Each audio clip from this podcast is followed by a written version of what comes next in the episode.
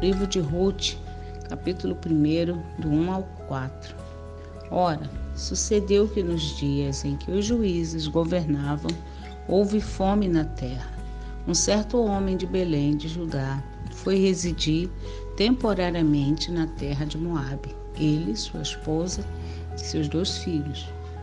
O nome do homem era Elimeleque, o nome da sua esposa Noemi, nome dos seus dois filhos Malom e Quilion, eufrateus de Belém de Judá.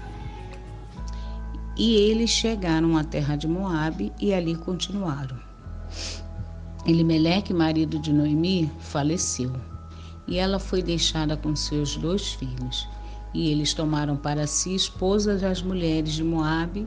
O nome de uma era Orfa e o nome da outra Ruth. E eles habitaram ali por cerca de dez anos. Essa é uma palavra bastante conhecida de todos, né? Mas é, me chamou a atenção aqui nessa palavra que no capítulo 1 diz que Elimeleque ele saiu temporariamente de Belém. Ele saiu da casa do pão. Belém quer dizer casa do pão. Ele e toda a sua família. Traz consequência quando nós nos afastamos da casa do pão, mesmo que temporariamente. Porque no momento da casa do pão está havendo fome, dificuldade, lutas, abandonar a casa dos sustentos, porque no momento não te traz satisfação, traz consequências maiores, maiores do que você já está vivendo, do que eu já estou vivendo. Então, abandonar a casa de provisão é algo muito perigoso, mesmo que temporariamente. Aqui nós lemos que foi temporariamente para Noemi, mas acabou sendo permanente para Malom, Quilion e Elimeleque. E aí, né, eu fui meditando e ali vi, a Bíblia fala, né, que eles foram para Moabe e que a princípio era temporário, mas esse temporário acabou durando 10 anos. Muito tempo para ficar longe da casa do pão. Deus, ele tem os seus meios para nos fazer retornar para a casa dele, para nos fazer retornar para a vontade dele. Meios que podem ser dolorosos. No caso de Noemi, perda no caso de Noemi, a perda de seu marido, de seus dois filhos, ela já velha, desesperançada, triste, amargurada, mas no momento da dor chegou uma notícia. A notícia que chegou é que tinha abundância de pão em Belém. A casa do pão, ela teve fome, ela teve escassez, mas nunca deixou de ser quem era. O dono da casa sempre esteve lá. E agora a boa notícia faz com que Noemi tome uma atitude acertada. Vou retornar para lá, que é o meu lugar. Mas ali no momento ela já não estava mais sozinha, ela estava com Ruth, né? a sua outra nora órfã.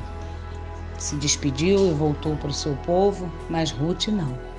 Ruth se apegou a ela, estava decidida a acompanhá-la. E foram, né? A Bíblia nos fala que elas foram e é maravilhoso quando nós nos colocamos na direção do Senhor. E aí passaram por muitas coisas, muitas dificuldades, mas devemos apenas descansar, foram o que elas fez, fizeram. Descansaram no Senhor, vivendo um dia após o outro. O Senhor foi direcionando tudo.